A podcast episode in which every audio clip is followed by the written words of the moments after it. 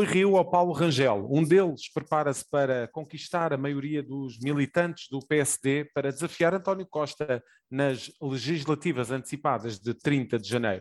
Quem está melhor preparado para as diretas sociais-democratas mais importantes dos últimos anos? Este será um dos temas do podcast desta semana. Na política nacional, nem só de laranjas se faz a atualidade. Os frutos vermelhos prometem manchar a breve liderança de Inês Souza Real no PAN.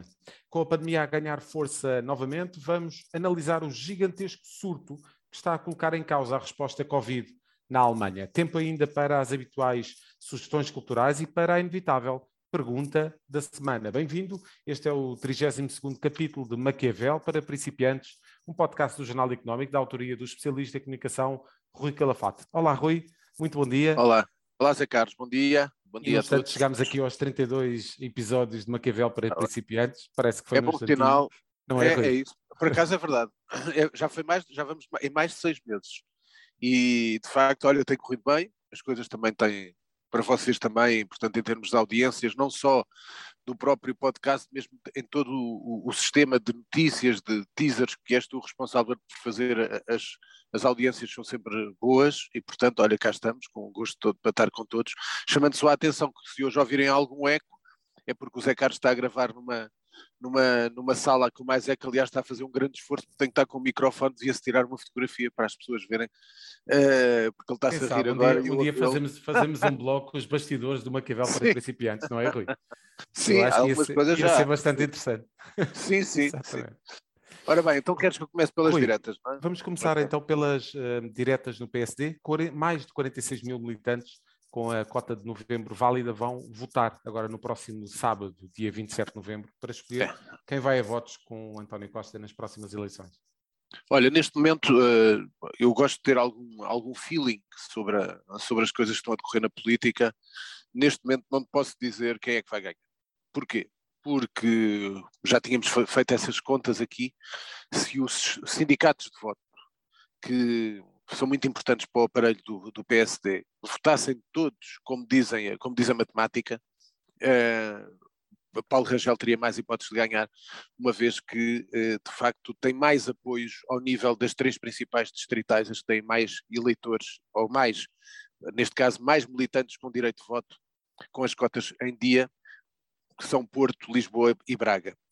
Uh, o Rui Rio tem-se defendido com uma coisa que provavelmente quem não é militante do PSD poderá achar estranho, mas não é, é perfeitamente normal, tem feito a sua campanha muito trabalho de call center, isto é, tem uma equipa que está a falar para todos os militantes, a apelar ao voto nele, etc., e tem tentado, no seu discurso, saltar por cima da lógica da organização do aparelho do PSD, dizendo que vai chegar aos militantes, etc. Uh, isto também é uma falácia, eu aliás já o expliquei, uh, ele tem uma equipa muito especializada uh, a trabalhar com ele e conhece muito bem o aparelho, do Salvador Malheiros, João Montenegro, e aliás, nestas continhas de mercearia das pequenas intendências, é curioso ver o salto que houve de 70 militantes para 300 militantes, por exemplo, em Rio Maior, onde quem manda é aquela senhora que aparece, aquela senhora morena, para quem não conhece, que aparece muitas vezes ao lado do Rio Rio nas imagens, que se chama Isaura Moraes, uh, que foi uh, presidente da Câmara de Rio Maior, depois foi mandatária no distrito, no tempo do, mandatária no distrito por Pedro Santana Lopes, quando Pedro Santana Lopes esteve contra Rio, e depois se tornou uma das principais aliadas do Rio Rio. Portanto, aquela coisa do Rio Rio estar por cima do aparelho é mentira, Rui Rio está a trabalhar o aparelho tão bem como está a trabalhar Paulo Rangel, portanto vai depender muito das suas intervenções. Duas notas importantes, ontem foram as apresentações de, de ambas as candidaturas, dos programas, e há uma nota que é a seguinte, Rui Rio diz que, na sua moção, que não há linhas vermelhas. Ora bem, o que é que ele quer dizer? Meus amigos, eu estou disponível para negociar com todos, como ele próprio diz, com uma lógica de compromissos, com uma lógica de respeito pela democracia, portanto afastando mais um pouco o Chega, trata, tem tratado mal o Chega desta vez, pior do que tratava antes da, da junção do, do, do Chega ao, ao, governo de José Manuel Bolieiro nos Açores, mas já lá iremos. E já lá vamos, uh, exatamente. Exatamente. Uh, portanto, ele está aberto. Paulo Rangel é mais otimista, é mais ambicioso, defende a maioria absoluta uh, e acha que as, que as coisas têm que mudar. Portanto, Uh, aliás, no seu estilo, que às vezes, uh, se Rui Rio tem uma grande dificuldade em chegar às pessoas, há uma importante que é sempre que eu estou a ouvir, eu tive uma educação católica e, e sinceramente eu às vezes, alguém tem que dizer alguma coisa, porque parece que Paulo Rangel parece estar a pregar, parece um padre. A maneira dele falar, etc. Portanto, eu ouvi aquilo durante toda a minha infância e até a adolescência, porque eu andei sempre em escolas católicas, portanto conheço os discursos de padres há muitos anos, com todo o respeito pelos padres.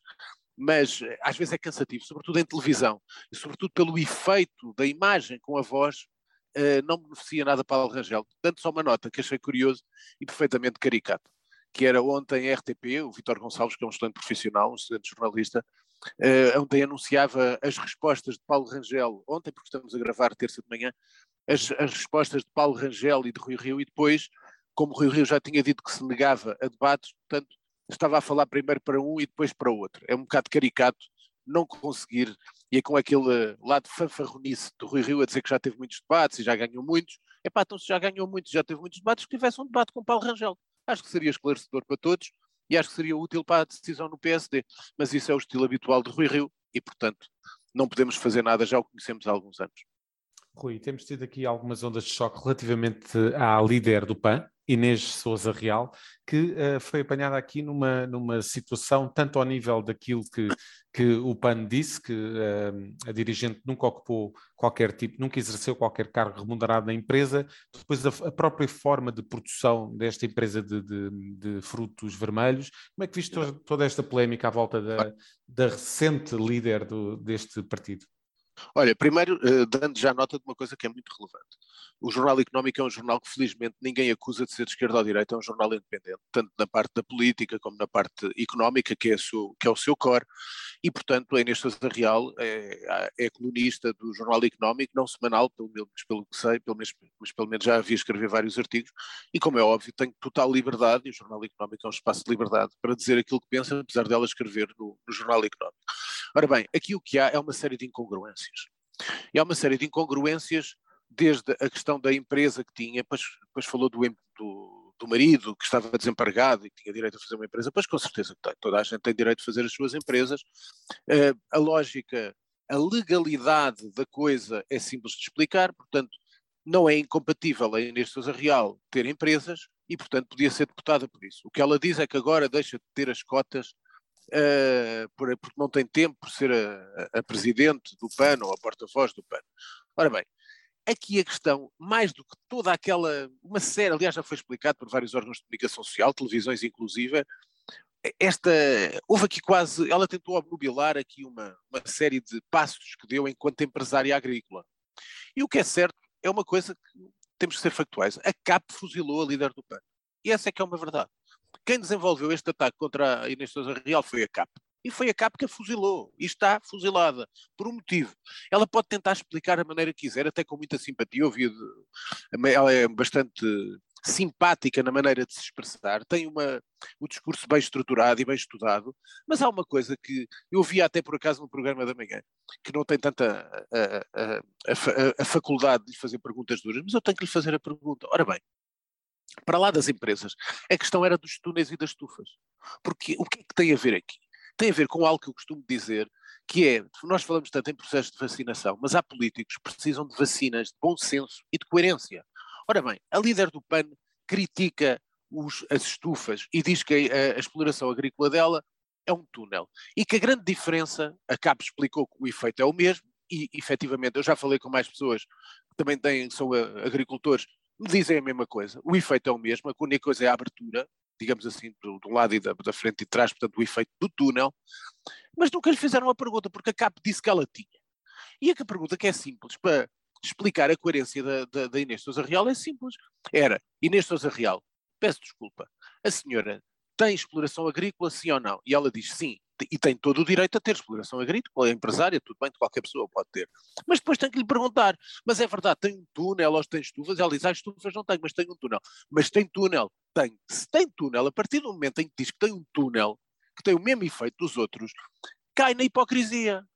Porque se ela critica grandes explorações, porque a defesa é, ai, mas eu critico é as grandes explorações. Porque os pequenos agricultores podem, os grandes agricultores não podem.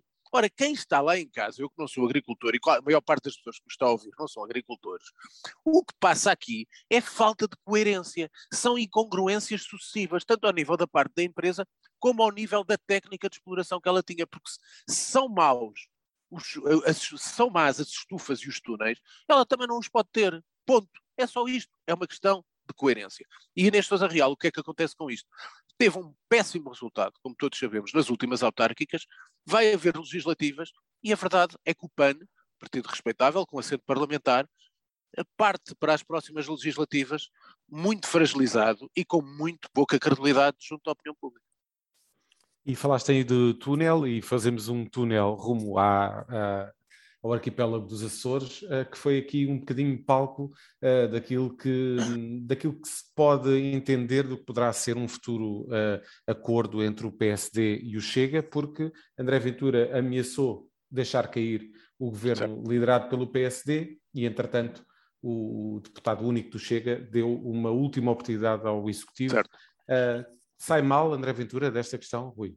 Eu acho que, sobretudo, aqui André Ventura, que eu, eu, eu costumo dizer, aliás, fui o primeiro a escrever sobre isso ainda no ECO.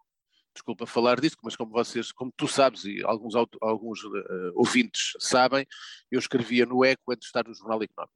E eu escrevi, fui dos primeiros a escrever, que de facto ali, em termos de estratégia, o principal uh, aconselhamento de André Ventura tem sido uma pessoa que é muito sabedora disto, que é o Diogo Pacheco da Amorim, uh, que é o número dois praticamente do, do Chega e que foi há muito tempo, eu conheço, uh, foi chefe de gabinete de Manuel Monteiro, quando Manuel Monteiro era líder do CDS, portanto é um homem muito batido nestas coisas, mais experiente, mais velho, mais sénior, não gosto de dizer a palavra mais velho, e o que eu notei aqui é que neste momento se calhar André Ventura, face aos, aos, à ambição que mostra, e ele próprio já o disse que ambicionava para as próximas legislativas 15%, o que me parece bastante otimista e ambicioso demais. Acho que 10% é possível, mas acho que neste momento precisa de aconselhamento, mais aconselhamento, precisa ter mais o retrato da realidade, porque neste momento era útil para o Chega, se quer atingir esses objetivos, era estar o mais sossegado possível.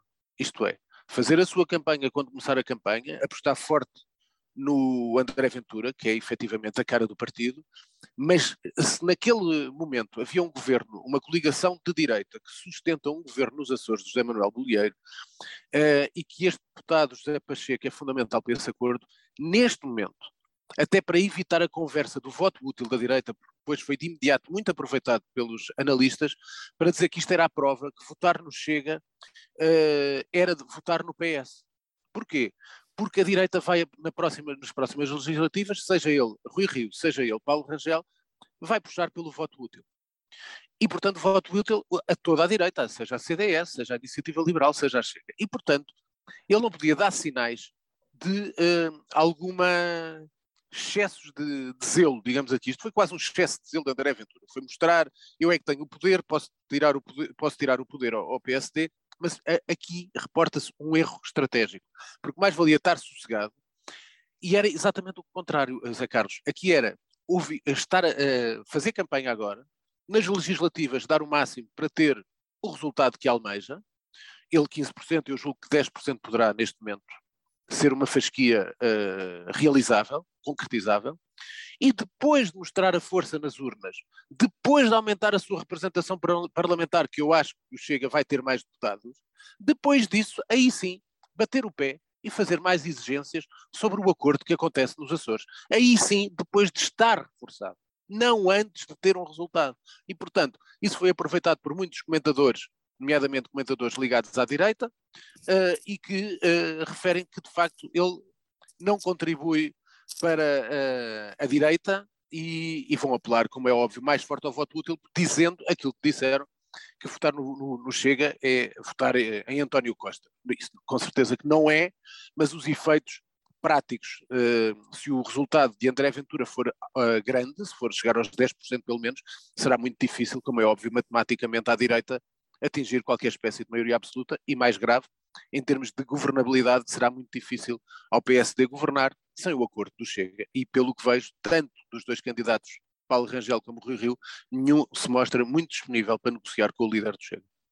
E muito difícil também, uh, Rui, uh, são as expectativas dos portugueses relativamente Era. ao futuro. Isto segundo uma sondagem que uh, foi publicada no Expresso, uma sondagem do ICS e do ISCTE, é, como disse, eu, dois terços dos portugueses é, não estão propriamente. É uma sondagem uh... do ICS, do, do, Pedro Magalhães, pessoa que estimo muito, como disse na semana uhum. passada. E, curiosamente, o único índice onde as pessoas acreditam que poderá melhorar daqui a 10 anos é a qualidade da educação pública, dizem que vai melhorar 30% e piorar 28%. É o único item deste, desta sondagem onde as pessoas acham. De resto, se Portugal vai estar, a qualidade da vida das pessoas é de 50% pior e só 19% dizem que vai ser melhor. O nível de vida das famílias vai piorar 44%. A economia portuguesa em relação à dos países mais ricos vai piorar 42%, só 15% é que acham que é melhor. A qualidade dos serviços públicos vai melhorar? Não. 20% dizem que melhora, 37% pior. O que é que isto é?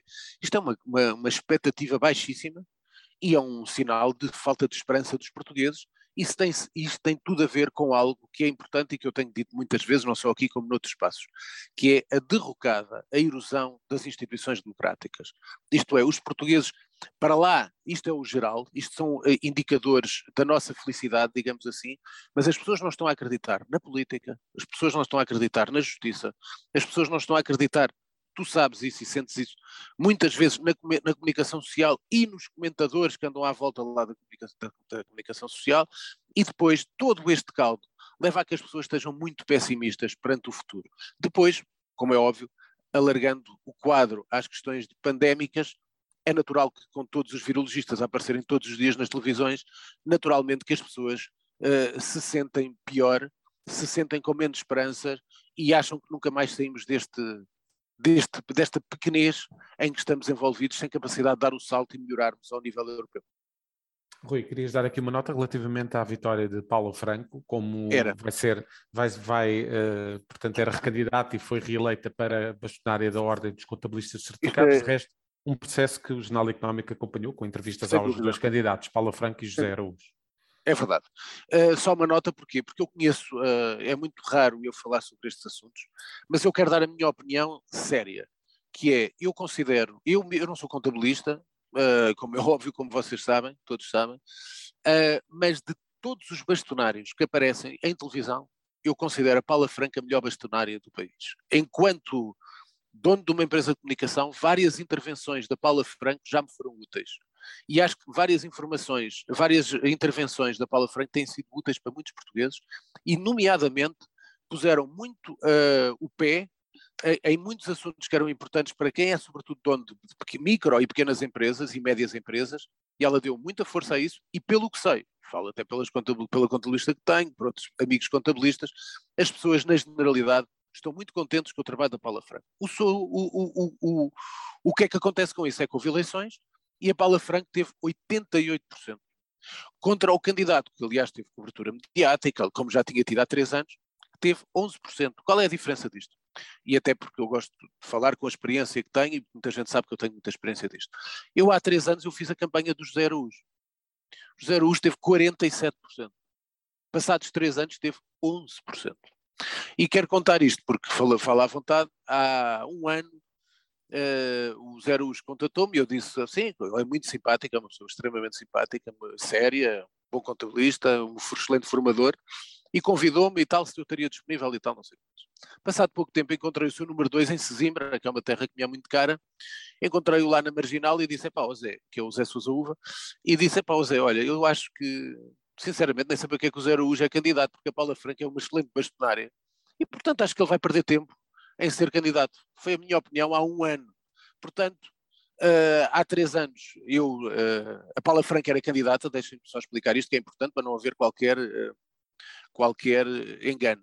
A Paula Franco, há três anos, foi candidata, era uma, era uma nova candidata, porque tinha morrido o bastonário, o, o histórico Domingos Azevedo, e a Paula Franco, naquela altura, agora era incumbente, mas naquela altura ela já era a herdeira de Domingos Azevedo. Ela já estava dentro da máquina da Ordem dos Contabilistas. Portanto, dizermos que ah, agora ele teve menos porque ela era incumbente é uma falácia. Porque ela já tinha o peso da Ordem a apoiá-la. O problema é que na, da outra vez teve o 0 os 47% e desta vez teve 11%.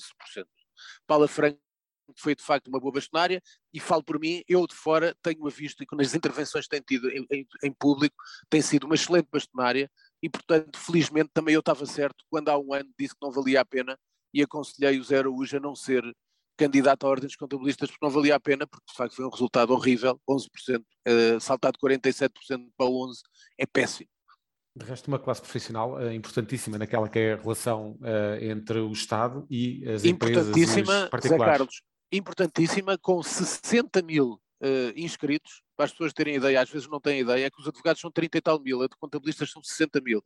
E os contabilistas, e eu falo por mim, sou muito grato aos contabilistas, nomeadamente à minha contabilista, são essenciais na gestão das empresas, são essenciais, olhem, como sabem, a minha contabilista foi inexcedível agora quando da morte da minha mãe, foi ela que tratou quase tudo, e portanto sabemos bem, e eu sei bem na pele, a importância que é ter um bom contabilista e um mau contabilista, porque também já tinha tido um mau contabilista. E, portanto, acho que, mesmo em caso de dúvidas em, em, em algo que precisem, recorram sempre que possível a um bom contabilista certificado, sério, com já antigo e não um novato. Vão ser muito auxiliados nas, nos vossos processos de decisão sejam donos de empresas, seja noutras questões, como foi o caso de resolver uma questão de óbitos. Rui, passamos aqui para os temas internacionais uh, e querias começar uh, com aquilo que uh, a Europa mais deve temer. Aquele país que, que a Europa mais deve temer, será o, a China ou era, a Rússia? No mesmo dia, a Teresa de Sousa faz um excelente artigo como lidar com a Rússia no público e no mesmo dia, no domingo, a Silvia Romano, que é uma colunista do, do El Mundo, fazia exatamente a pergunta: Rússia versus China, a quem deve temer mais a União Europeia? Ora bem, todos nós sabemos que a Rússia é muito hábil, não é tão, como é que diríamos, uh, para explicar isto às pessoas. A China, nós sabemos a estratégia do poder da Rússia. Nós sabemos, através da Rota da Cesa, de toda a presença, onde está, a China tem uma visão global de império. Uh, e, portanto, não a esconde a Rússia é mais subtil. Subtil porquê? Porque, primeiro, não tem a força económica uh, da, da Rússia, mas tem, da China, peço desculpa, mas uh, tem algo que tem sido aquilo que tem sido a arma da, da Rússia, que é a chantagem, digamos assim, entre aspas, a chantagem quase emocional sobre os ex-países da cortina de ferro, nomeadamente os das suas uh, ex-repúblicas soviéticas. E, portanto, através do quê? Qual é a sua arma? É a arma energética. E, portanto, há muita dependência ainda europeia, Aliás, houve várias notícias, como tu viste esta semana, mesmo do Jornal Económico, em que havia a afirmação e até a calma, a tranquilidade, a tranquilização das pessoas, que Portugal não tinha, não sentia os efeitos de qualquer uh, dependência da Rússia, mas essa não é a realidade, nomeadamente nos países de leste. E, portanto, a Rússia aparece sempre ali, a marcar a sua posição, a China com outra visão, portanto, neste momento, se houvesse uma, uma uma visão global de guerra, como todos nós já sabemos, já falámos sobre isso, temos Estados Unidos de um bloco e temos a China do outro, mas a Rússia está sempre ali. E tem esta arma energética para fazer alguma chantagem sobre os países da Europa. Portanto, a temer, em termos de Europa, é mais temível uma Rússia porque há vários países da União Europeia que estão dependentes da energia uh, que vem da Rússia. Rui, passando aqui para um tema que, uh, enfim, é internacional, mas uh, diz-nos a todos, o surto de Covid na Alemanha ah, já tem aqui uma dimensão nacional. Lothar Willer, diretor do Instituto Robert Koch, já veio dizer que toda a Alemanha é um grande surto de coronavírus. Devemos estar Eu, preocupados, Rui? Devemos, por um motivo, é a Alemanha. Se tu me dissesse, é, uma, é um país pequeno, é a Eslovénia, é, é uma Estónia. Não, é a Alemanha. A Alemanha é o motor da Europa. E todos nós sabemos da organização, a capacidade de organização dos alemães. Uh, e muitas vezes aprendemos com eles. Ora bem, se nós ali ao lado já temos a Áustria completamente confinada, como, nós, como todos já sabemos, pá, um país fabuloso, que eu adoro a Áustria, uh, mas na Alemanha é isto. Neste momento isto é uma incubadora de Covid a céu aberto. E, portanto, 62 mil casos. Uh, Angela Merkel, muita gente esquece, ela era tem, é, bio, é bióloga, portanto tem, sempre teve um grande cuidado com as questões. Essa sensibilidade, uh, não é? Essa sensibilidade que se calhar outros políticos não têm. E, infelizmente, uh, este é um processo que é, é, muito simples de explicar. Há uma grande uh, desconfiança, países de leste já falamos, nos países de leste ainda mais, mas uma grande desconfiança também na Alemanha. Ou também muita falta de comunicação, muita falta de sensibilização, muita se calhar campanhas de comunicação, de sensibilização pouco eficazes ao nível da necessidade da vacinação. E, e, portanto, isso leva a que uh, a Alemanha tenha uma baixa taxa de vacinação, mas ainda pior os outros países de leste ali ao lado, que são muito, desconfiam muito das vacinas, porque talvez a própria a sua própria gestão, todos nós sabemos hoje em dia, são países muito próximos do centro-direita, às vezes quase da extrema-direita, nomeadamente a Hungria, Polónia, etc. Uh, e, portanto, há esse problema com a vacinação. Enquanto isso não acontecer, enquanto não houver soluções, e, e muita gente diz, aliás, basta ver reportagens na televisão, não só na Alemanha, em, nem em leste, basta ver na, na Holanda, na Bélgica, em França, portanto, tenho visto, tu, tu também, e quem nos está a ouvir também, uh, que há muita gente que diz uh, que não está a acreditar no processo de vacinação. Porque fala-se de reforço, daqui a bocado vamos em 10 reforços de vacinação. E depois de, é, é, é, óbvio que alguém vai pensando nas coisas e diz: oh, Zé Carlos, uma coisa que nunca ninguém diz, tantos cientistas, Zé, se tu tiveres uma dor nas costas, sem comparar, como é óbvio, mas é o efeito que eu quero contar isto às pessoas, a percepção das pessoas. Se tu tiveres dores nas costas, tomas um Voltaren e aquilo passa, certo? Se tu tiveres dores nas costas todos os dias, ao fim de 10 dias a tomar Voltaren, a tua dor vai continuar que não vai ter efeito nenhum. A pergunta que eu faço é, então e se nós tomarmos 10 bombas de vacinação? Será que a vacina vai continuar efeito ou vai perder efeito? Passará a 30% de efetividade. E é isto que tem que ser explicado, porque as pessoas sabem disso. Qualquer, se nós usamos muito um medicamento, esse medicamento Acaba perde por perder efeito. efeito. Acho que é lógico. Ninguém fala disto em televisão. Ninguém fala disto. Então, e agora andamos a tomar, vamos para a terceira vacinação. Depois daqui a seis meses virá a quarta. E no inverno que vem virá a quinta. E, portanto, andamos nisto. E qual é o efeito da, da, das vacinas? Até que possam surgir aquilo que já está anunciado, felizmente, que é os comprimidos da Pfizer, etc., que, portanto, passam os efeitos do Covid, etc. Enquanto não houver um medicamento mais, digamos assim, desculpem a palavra, genérico, que chegue à generalidade depois das pessoas, que seja comprado em farmácia, um comprimido, outra, outra coisa qualquer, a parte da vacinação vai ter este efeito. E, portanto, as pessoas vão ter medo e vão ter algum receio e desconfiança sobre as vacinas. E esse é o grande problema que tem que ser ultrapassado. E o que foi retardado também foi o processo de decisão relativamente às eleições presidenciais no Chile, onde Sim. os extremos, uh, de é certa é. forma, estão aqui em grande, em grande conflito, não é? Aqui é mesmo os extremos tocam-se. E porquê? Aqui é mais um sinal daquilo que tem ocorrido no mundo. Isto é, é, é cada vez mais tem havido o, o, o, o centro moderado que tem tendência a desaparecer. Portanto, no Chile, nestas eleições, o candidato que, portanto, nesta primeira volta, os dois candidatos que passam à segunda volta é o senhor José António Cast, que é um admirador de Pinochet, homem de extrema-direita. O pai foi ministro de Pinochet. E do outro lado, é quase uma espécie, quase, desculpem o termo de comparação, de Podemos. Isto é, é um tipo de extrema-esquerda, chamado uh, Gabriel Boric, que foi líder estudantil um bocadinho tipo Pablo Iglesias, não comparando a figura, como é óbvio, mas o que é que eu quero dizer? Temos extrema-direita, temos extrema-esquerda, extrema -esquerda, mas onde é que está o centro moderado? Está a desaparecer. O que é que eu quero dizer com isto? O mundo está-se a polarizar.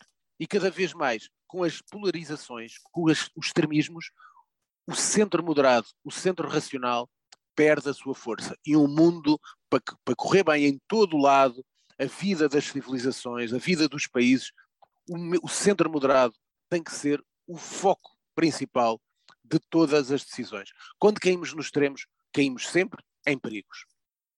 Rui, e falámos a semana passada da estreia da CNN Portugal, o novo canal de informação uh, televisivo já, já cá está, e hoje queres dar aqui uma, uma outra perspectiva ah, relativamente àquilo sim, que é olha, este canal de notícias.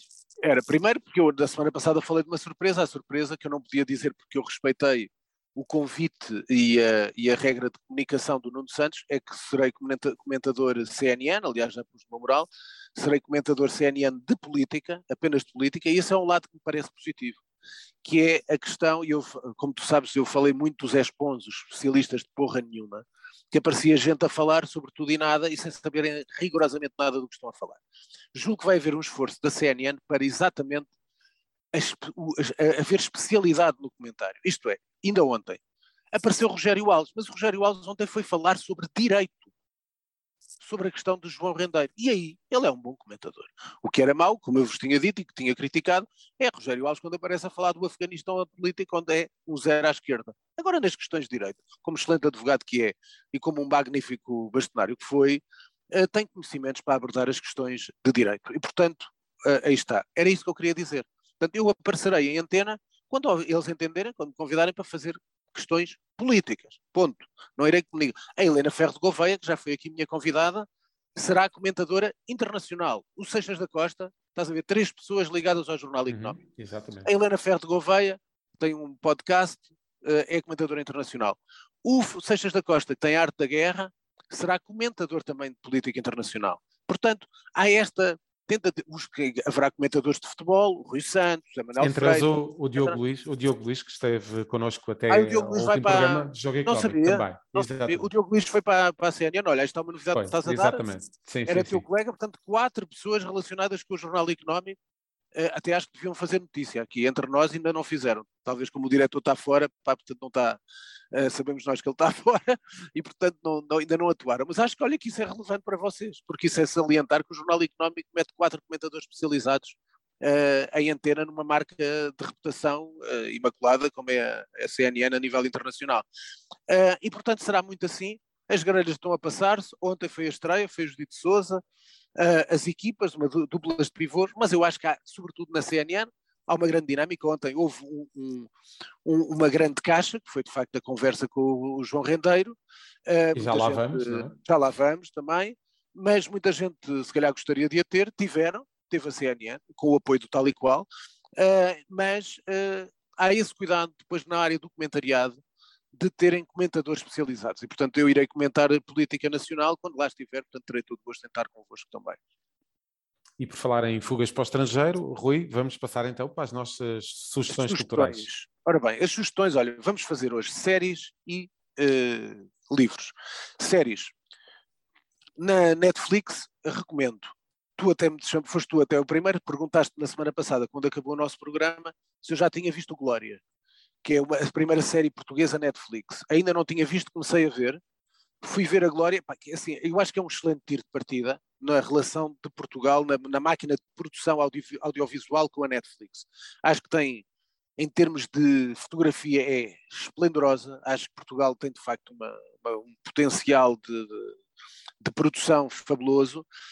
Nota-se ainda em alguns atores, até podia quase, não vou dizer, mas para não estragar, mas acho que há uma série de atores que ainda vivem no teatro, portanto há uma grande evolução que tem que haver na direção de atores.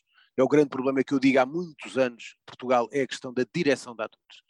Uh, agora, a história é interessante, é engraçada, acho que faz pouco sentido às vezes algumas coisas, uh, mas é interessante, há bons atores lá também, como é óbvio, e portanto recomendo o Glória para espreitar em português. Depois veio a a nova temporada do Narcos, Narcos México, sinceramente, é a pior temporada do Narcos que eu já vi, mas para quem gosta, tal. Relativamente à HBO, isso sim veio a grande série que eu até estava em grande expectativa para vir, que é o regresso, a última temporada de Gomorra, a quinta temporada da série italiana Gomorra, e os dois primeiros episódios estão disponíveis, sobretudo o segundo. Aliás, é o regresso do Ciro Di Marzio, o, o imortal, que estava jogado, toda a gente estava morto de volta. O segundo episódio, que é o último está disponível, o segundo episódio, que é, aliás, realizado pelo Marco D'Amore, que é o, o, o ator que faz de Ciro Di Marzio, o imortal. O segundo episódio é realizado, é passado em Riga, na Letónia. É um episódio absolutamente genial. Portanto, chama a atenção. Livros. Portanto, isto é na HBO, o Gomorra 5, as outras, as duas, espera, falta uma terceira, que era a mais importante, peço desculpa, tenho que estar aqui a olhar para o papel, para a minha cábula. Falei do Glória e falei do Nares, mas esqueci-me de dizer a série que estou a ver, que se chama O Assassino Improvável, que é baseada na morte do Olof Palma, uh, na Suécia, que é um crime que está por resolver há quase, há 40, quase 40 anos, e portanto agarram naquele que era a primeira perspectiva do primeiro, do polícia, que depois foi para a reforma e que achava que era o verdadeiro assassino e que nunca foi agarrado nele porque levaram para, para a pista curda e etc. Uh, eh, e portanto é muito interessante, é uma série sueca muito bem feita, chama-se O Assassino Improvável, está na Netflix. Os três livros que, explico, que trago é, falámos da China, a história da China, a nova que saiu agora do Michael Wood, estou aqui a mostrar, recomendo vivamente, é a nova biografia, O Homem por Trás do Mito, de Napoleão, que é do Adam Zamoyski, é, a editora é Crítica, e ah, esqueci-me de dizer, a história da China de temas e debates, o Napoleão, o homem por trás do mito, tem uma perspectiva diferente. É não só a grandeza de Napoleão, parte para um homem que efetivo teve um dos maiores desastres militares da história, que era a invasão da Rússia, aliás, retratado num filme, o melhor de todos sobre isso. Não é o melhor, o melhor é o Guerra e Paz do King Vidor, mas que retrata também isto melhor em termos dos movimentos militares, é o Guerra e Paz do Sergei Bondarchuk, filme russo, um dos filmes mais caros de sempre, é um filme de 7 horas, tem 40 minutos só com mobilização, com, com movimentos de tropas. É um filme mais difícil de ver, está em dois volumes, se quiserem comprar podem ver. E o último, uh, que tem, que a ver, é ganhou prémios da, da, o prémio Príncipe das Astúrias, o, o prémio Carlos de Gulbenkian, do Amin Malouf, uh, que é sobre os irmãos inesperados, que é uma distopia em que o mundo parece que regressa com uma nova civilização baseada na Grécia Antiga. E, portanto, é um livro que recomendo, chama-se Irmãos Inesperados, do Amin Malouf. Uh, a edição é da Marcador. Rui, temos aqui um minuto e meio para a pergunta da semana. A pergunta da semana é quando é que volta João Rendeiro? Porque depois desta estreia na CNN, onde de facto as grandes figuras nacionais foram as três cadelinhas da mulher de João Rendeiro, todo o país chorou com este momento fantástico de João Rendeiro quase rendido ao amor. E portanto, o que interessa é o seguinte: chega de brincar com as pessoas, uh, venha para Portugal, e vá para aquilo, e porque ele mentiu, disse que nunca tinha nenhuma decisão transitada em julgado, e como explicaram vários juristas, houve, e portanto neste momento o seu destino era a cadeira, era ali que ele devia estar. E continuo a achar ridículo se há jornais e televisões que conseguem falar com João Rendeiro, como é que há uma polícia que não o consegue prender. Mas ainda mais ridículo é ver um Presidente da República, na cerimónia de lançamento da CNN, a comentar as declarações de um foragido da Justiça. Isso é que não pode acontecer. Continuamos a viver numa ópera bufa mais do que num país. Rui, fechamos então assim e desta forma o Maquiavel para principiantes. Obrigado. Até para a próxima semana, onde vamos trazer novos temas para debate e para discussão. Este podcast da autoria de Rui Calafate conta com a condução de José Carlos Lourinho e o som é cuidado por Nuno Braga. A música está a cargo de Casper. Fechamos o manual. Até para a semana.